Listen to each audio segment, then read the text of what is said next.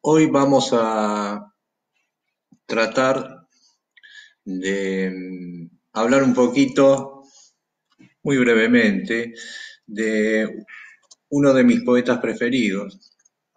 Total, ya que estamos me doy el lujo. Eh, y se trata de Jacobo Figman, este, o el Cristo Rojo, para los amigos. Eh, a ver si me mandan algún, algún testimonio de si está saliendo esto. Eh. bueno, este, el tema con Figman, acá tengo un libro yo, que es, una de los, es uno de, en general en mi vida, es uno de los objetos más eh, viejos que conservo. Este, este es un libro que compré por allá por el 85, 86, calculo yo, y este, reúne, a ver si se ve, ahí está, Jacobo Figman, obra poética, eh, editorial La Torre Abolida, reúne eh, los tres libros que Jacobo Figman llegó a publicar en vida, que son eh, Molino Rojo, Hecho de Estampas y este, Estrella de la Mañana. Molino Rojo del año 26, hecho de estampas del año 30 y Estrella de la Mañana del año 31 después de, su conversión al catolicismo. Jacobo Fingman tuvo una vida muy, este, muy típica de lo que podríamos llamar este, el poeta maldito, esa, esa denominación que, que no sirve para nada. Y Perla Jaritovsky, hola Perla, ¿cómo andás? Dice que me está escuchando. Mariana Vos se escucha muy bien y no se corta, bueno, estamos teniendo suerte. Decía que es, un, es uno de esos poetas mm, que tuvo una vida tremenda, digamos, atroz. Este, estuvo siempre, como él decía, perseguido por los astros, ¿no es cierto? Eh, estuvo internado, tuvo una internación temprana en el entonces Hospicio de las Mercedes en el año 21 y más adelante, este, ya en el año 42, eh, lo vuelven a internar ya definitivamente hasta su muerte en el año 1970. Es prácticamente eh, casi contemporáneo de Borges, era eh, Figman es del 98. Figman nació en, en, en Besara, Marisa Cascallares, hola, ahí está, la veo aparecer. Este, nació en, en, en, lo que entonces era Rusia, un lugar que se llamaba Besarabia o algo así, este, y ya de muy chico los padres emigraron eh, acá a Argentina perseguidos por el antisemitismo, se establecieron en Neuquén, en Río Negro, y después en Lobos, más adelante, donde Figman hizo toda la primaria y la secundaria, y después se vino a Buenos Aires y estudió en el Lenguas Vivas y se recibió de profesor de francés, y de hecho este, trabajó de, de eso durante algún tiempo. Este, y se vinculó a lo que en aquel entonces era la vanguardia, acá en Buenos Aires, que se nucleaba alrededor de la revista Martín Fierro. Ahí estaban Borges, estaba Girondo, estaba incluso Marechal y demás. Este, y él trabajó también de periodista en el diario Crítica de Botana. Y en el año, más o menos a finales de la década del 20, en el 29, por ahí más o menos viaja a París, se supone que se vincula con los surrealistas, aunque en la vida de Figman no hay ningún dato que podamos dar por sentado, ¿no es cierto? Este, ahí está Mercedes Pose, hola.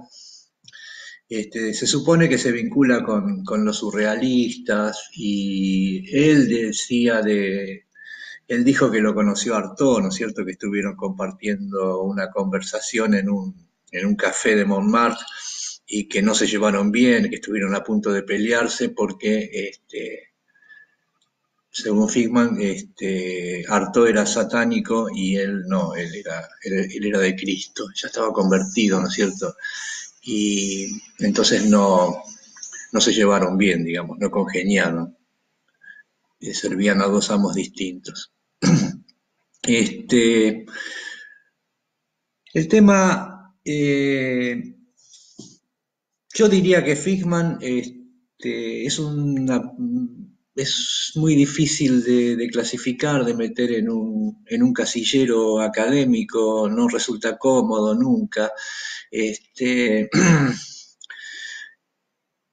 se lo califica como surrealista, yo no creo que sea surrealista, realmente este, sus textos si bien eh, son de una gran espontaneidad, de hecho sus fuerzas de golpe que tienen es esa gran espontaneidad, esa gran lucidez, esas cosas sorprendentes que le van aflorando, pero eh, no son, o sea, tienen un sentido, digamos, o sea, apuntan a un lugar, son coherentes desde lo, en este caso desde cierto sentimiento místico o religioso, ¿no es cierto? No, nunca se van para otro lado, siempre apuntan hacia, hacia un lugar. Este, entonces, como, hola Luciana Hogando, ¿cómo andas?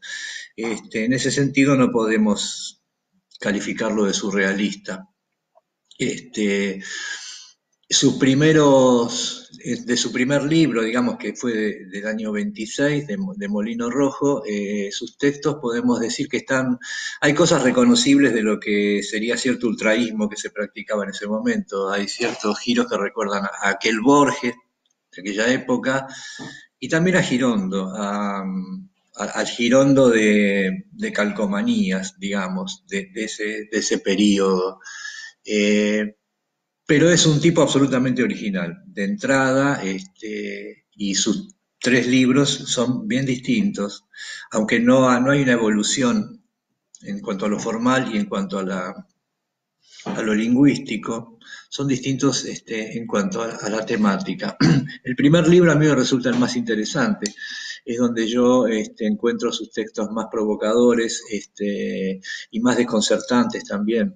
Eh, hay, una, hay un sentimiento bastante amargo, ¿no es cierto? Hay, un sentimiento de mucha desgracia que subyace, pero también este, una búsqueda de, cierta esperanza, de cierta redención, de cierta salvación, eh, que con el devenir, o sea, en el decurso de los años, después nos vemos, eh, nos damos cuenta de que nunca, nunca le llegó, ¿no es cierto? Figman este, era profesor de francés y en la década del 30 anduvo, se supone que anduvo recorriendo todo el país, este, haciendo trabajos incluso de, peón en las cosechas y demás, y dice, dice que se ganaba la vida eh, tocando el violín. Efectivamente, él, tocaba el violín. Ganarse la vida, en este caso, este, en realidad lo que hacía este, a la vista de los de lo que después fue el final, se, estaba pagando los electroshock en cuotas, digamos. Este, pero bueno, y en el año 42 él tiene su colapso definitivo, ya lo internan en el, en el Hospicio de las Mercedes, que ahora es el Borda, no sé si existe, está acá cerca de donde vivo yo, y muere en el año 70. Este, eh, estuvo durante mucho tiempo olvidado y mm, de a poco, eh, a partir de su muerte, eh, se lo fue rescatando, sobre todo gracias a Vicente Cito Lema, que trató con él durante el último periodo de, la vida de Figman, incluso logró que que pudiera salir, que tuviera salidas, este, creo que también este, lo llevaba a la casa y demás. Hay un reportaje que le hace Citolema muy, muy interesante. Y bueno, eh, de a poco se lo fue, se lo fue reconociendo. Él estaba durante la década del 60 y en, general eh, en el último periodo de su internación estaba abandonado por todos, ¿no? Eh, Jacobo Fingman era amigo de, todos aquellos que después fueron grandes nombres en la literatura, amigos que se hicieron en la época de Martín Fierro, ¿no? Marechal, por ejemplo, lo convierte en un personaje de dos de sus novelas, de Adán Buenos Aires y de Megafón o la Guerra. Este, es, para Marechal es, el, es Samuel Tesler, el filósofo de Villa Crespo, que tiene una gran participación en, Adán Buenos Aires como un miembro de la barra esa, ¿no? Y después en Megafono la Guerra este, se describe un operativo de rescate donde lo van a sacar a, a Figman, a Tesler, digamos, del, infierno, lo rescatan, lo traen de vuelta, y, pero lo traen para, para, que termine sus días en el manicomio. En realidad Marechal este, usó su, lo usó como personaje, pero nadie lo fue a visitar en, su internación, este, ni Marechal, ni ninguno de, sus otros amigos de la época de Martín Fierro. Pero bueno, esto, esto es así. Este, otro escritor que lo usó también como un personaje a Figman es este Abelardo Castillo en la novela El que tiene sed.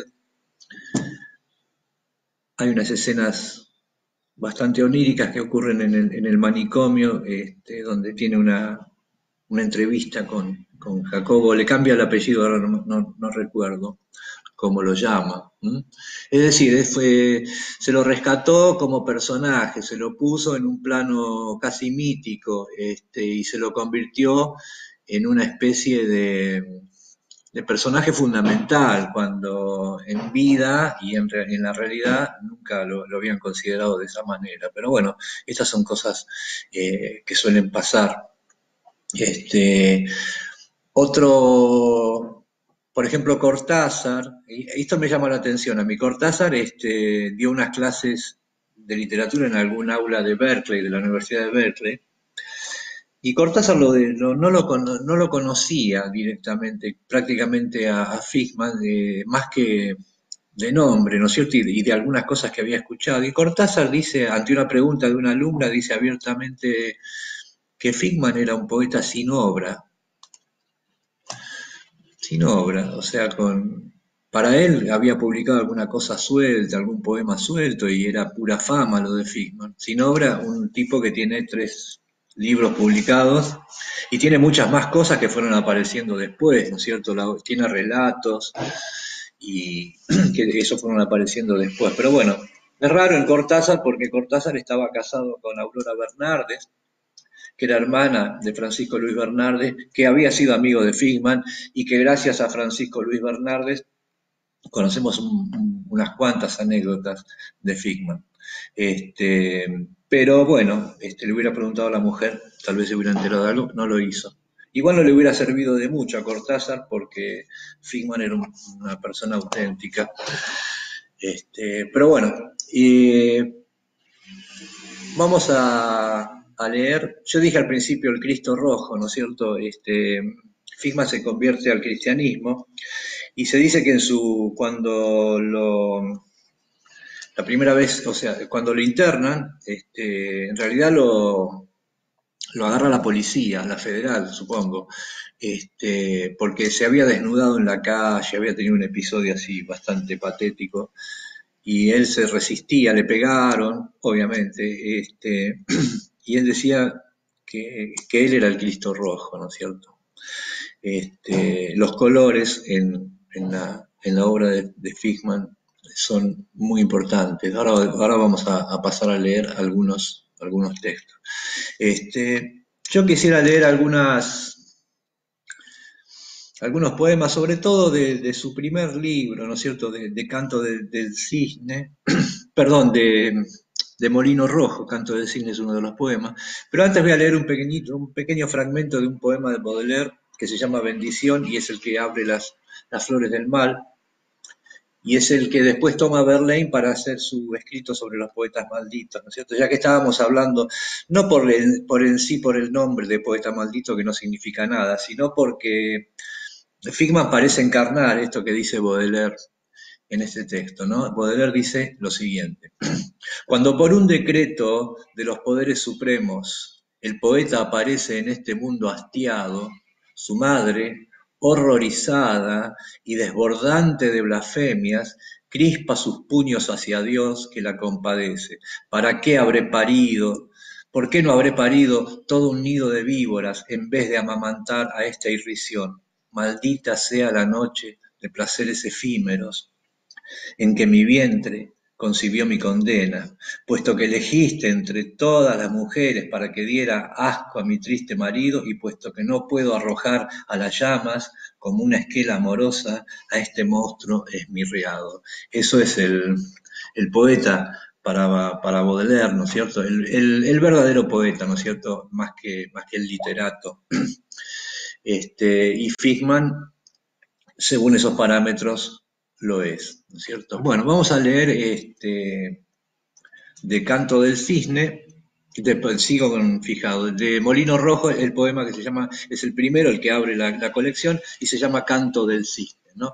Y dice así: Demencia, el camino más alto y más desierto, oficio de las máscaras absurdas, pero tan humanas, roncan los extravíos, tosen las muecas y descargan sus golpes afónicas lamentaciones. Esto es una constante en Fingman eh, es la personificación de sensaciones, de cosas que no están muy claras, de, percepciones confusas, personificadas. Las que descargan los golpes son afónicas lamentaciones. Y el uso de la sinestesia, ¿no es cierto?, eh, que parece ser propio de esas sensaciones este, mezcladas que parecen ser propios de los estados alterados, ¿no? Roncan los estabios, tosen las muecas y descargan sus golpes afónicas lamentaciones. Semblantes inflamados, dilatación vidriosa de los ojos. En el camino, más alto y más desierto, se erizan los cabellos del espanto. La mucha luz alaba su inocencia. El patio del hospicio es como un banco a lo largo del muro cuerdas de los silencios más eternos. Me hago la señal de la cruz a pesar de ser judío. ¿A quién llamar? ¿A quién llamar desde el camino tan alto y tan desierto? Se acerca Dios pilchas de loquero y ahorca mi gañote con, con sus enormes manos armentosas y mi canto se enrosca en el desierto. Piedad. Así termina. Eh, los poemas de Figman tienen esta característica de que se pueden leer por módulos.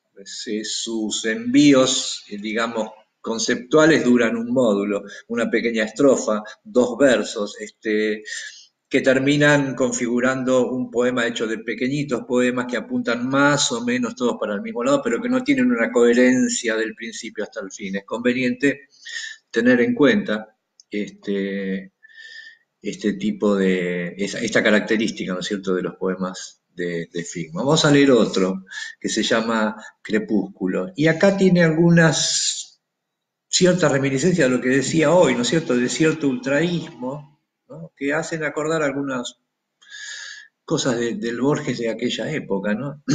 Ponderan los ocasos gustos violetas, un árbol negro, un árbol blanco, un árbol verde, cuelgan sus blusas de la inmovilidad. Ha cerrado sus párpados el viento. Luces deshechas, pétalos estrujados en superposiciones. Ponderan los ocasos gustos violetas.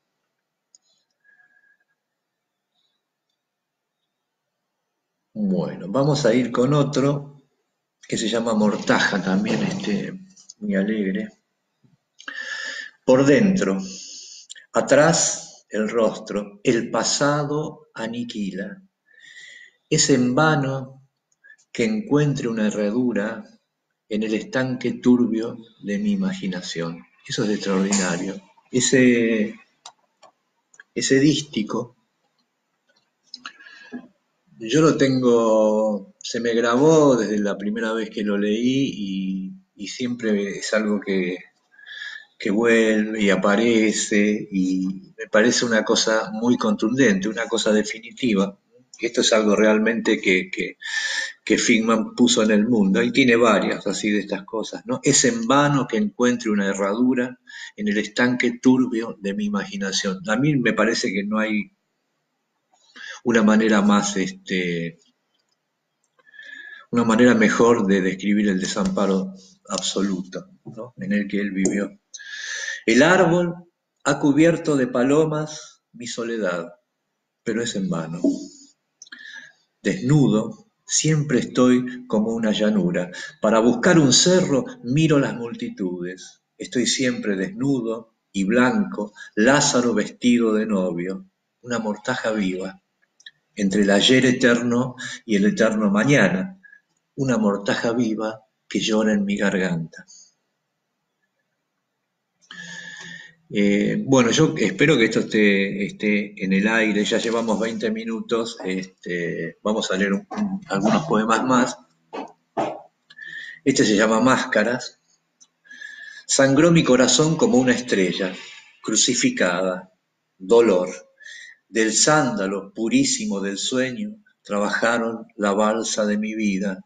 Amor, hízome calles de esperanza que oprimieron tus manos de alegría. Sus máscaras de aroma pusiéronme los astros en las músicas negras que miran lentamente mi soledad de túnel olvidado, mi soledad de túnel olvidado, y todavía el muelle de mi ser bosteza, yerra mi angustia, dando vueltas y medias vueltas como barricas, hasta que al fin se romperá algún día mi corazón como un ladrillo, sus máscaras de aroma prendiéronme los astros.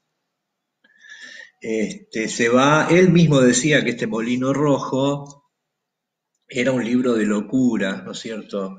Esto surge después de su primera internación que había sido en el, en el 21, ¿no es cierto?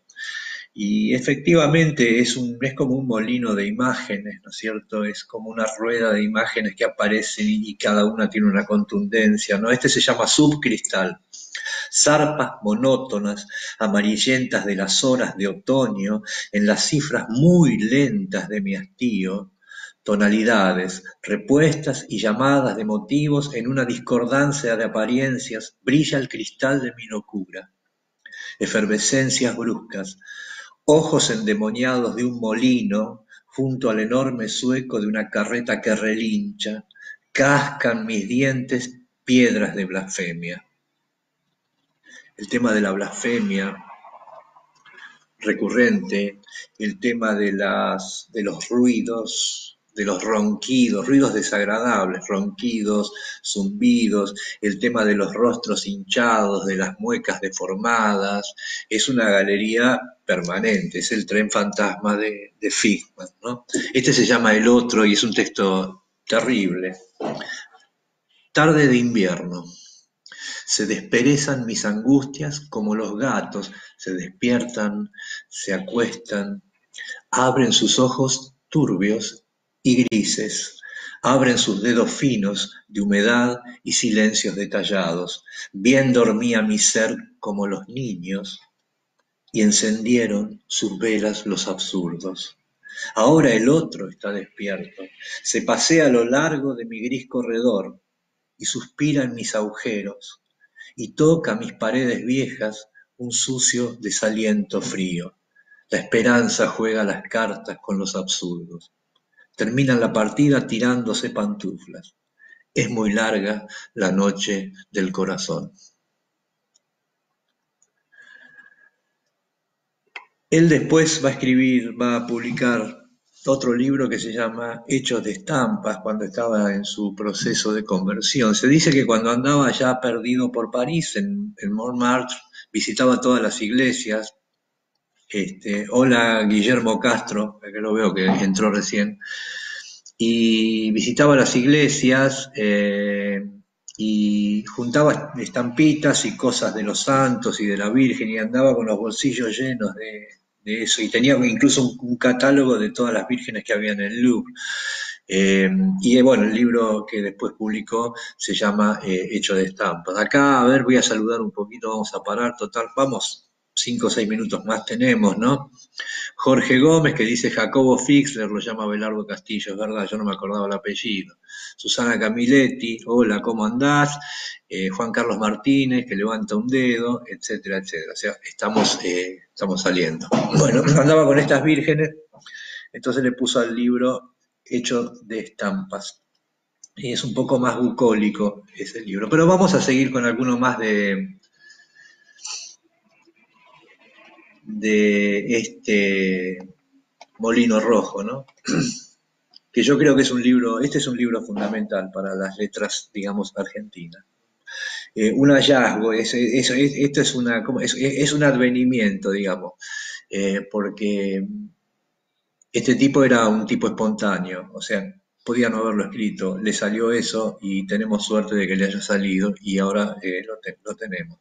Los demás están muy bien, siempre mantiene esta tensión, pero este libro en particular yo creo que es indispensable. ¿no? Los molinos de imágenes, caminos sin puntos de vista. Ahora vivo detrás de mí mismo. Ventanas sobre los astros. Duermen los pastores, semblantes contraídos en cera derretida sobre los muros. Fogatas, en pasos, de voz alta, riñe un humor de perros. Aquí no hay un solo corazón alegre. Leña húmeda de los crepúsculos eternos, el dolor es un agua que no se pierde, pero nosotros nos hemos perdido como en un gran tonel de contratiempos sordos, fijos, duros. Rincones que se enfrían como un cadáver en la estancia, aurora en que escupe la rabia más absurda, se ha torcido el puente como una mueca, alcohol, salario de estrellas, murmuradores a granel, silencio entorpecido, ah, si ladrara un perro, se encaminan las quejas de los nadie, duermen los pastores, señales, imágenes y muros, ruidos de establo, y se abren más ventanas, pero blancas, inopinadamente. Esto es Fishman, ciento por ciento. Y bueno, vamos a a leer uno más que se llama Subdrama, hace un ratito leímos Subcristal, y dice así, desolaciones, altos silencios que balancean sus cabezas truncas esencialmente. Han caído mis esperanzas como palomas muertas. Desbandes. El canto de mí mismo se alucina, cristales rotos, murga carnavalesca, las risas rojas, cifras desafinadas y arbitrarias, el dolor más eterno, me trasvasa el espanto sus caminos, pavor de candelabros, romances de agonía, ¿quién soy? Ha perdido su espacio completamente el universo. Se cierran las estrellas de mis ojos. Nadie y nada, terribles apariencias, aplastan el cristal de sus sarcasmos. Pasa un convoy de brujas caprichosas. Cuelgan mis extensiones deformadas, mi corazón es una isla roja en que destacan sus banderas negras. Los días de mi anhelo, las miradas ardientes de mis ojos, ¿en qué se apoyarán mañana? Canciones de mi ser, hemisferios de dicha, volúmenes de aromas, ¿en qué tambor de soles se agitarán mañana? Hola Dylan Thomas, ¿no? ¿En qué tambor de soles se agitarán mañana? Orientes y occidentes se quebrarán mis ejes. Lo sé. Llueve sin latitud el dolor más eterno. Han caído mis esperanzas como palomas muertas. Pavor de candelabros, romances de agonía. Bueno, este, nos hemos dado cuenta de, la contundencia. O sea, es muy, es muy terrible, por un lado, leer a Fishman. Yo creo que no podés leer este libro de principio a fin en una noche, ¿viste? Te acostás y a leer algo. Sino que hay que tomarlo este, con mucho cuidado, en dosis este, breves, leer un poema cada tanto. Es muy impactante el dolor que transmite la soledad del desamparo, pero es muy gratificante la alta enunciación, ¿no es cierto?, la contundencia. El tipo que no falla, que no falla nunca, este, no falla en el sentido de la llegada, por ahí seguramente eh, hay cosas de la forma que son bastante cuestionables y bastante previsibles también, pero eso este, no tiene la menor importancia ante, ante el resultado final. Así que bueno, les recomiendo leer a Figman y tener presente también su vida, ¿no? Porque él se consideraba un santo. Y, digamos, Dios no lo trató muy bien, que digamos, ¿no? Padeció electroshocks, eh, estuvo abandonado, nadie está obligado a, cuidar a nadie, pero bueno, le tocó eso. Y murió el primero de diciembre de 1970, ahí en el hospicio. Así que si lo consideramos nuestro amigo, podemos instaurar la fecha, ¿no? El primero de diciembre como el Día del Cristo Rojo. Si yo me olvido, háganme acordar y, lo festejamos. Bueno, por hoy me parece que, que ha sido, ha sido todo. Saluda acá Juan Carlos Martínez, que entró también, que lo estoy viendo. Este, espero que les haya gustado y nos vemos en cualquier momento con, otro, con otra charlita de esta. Chao.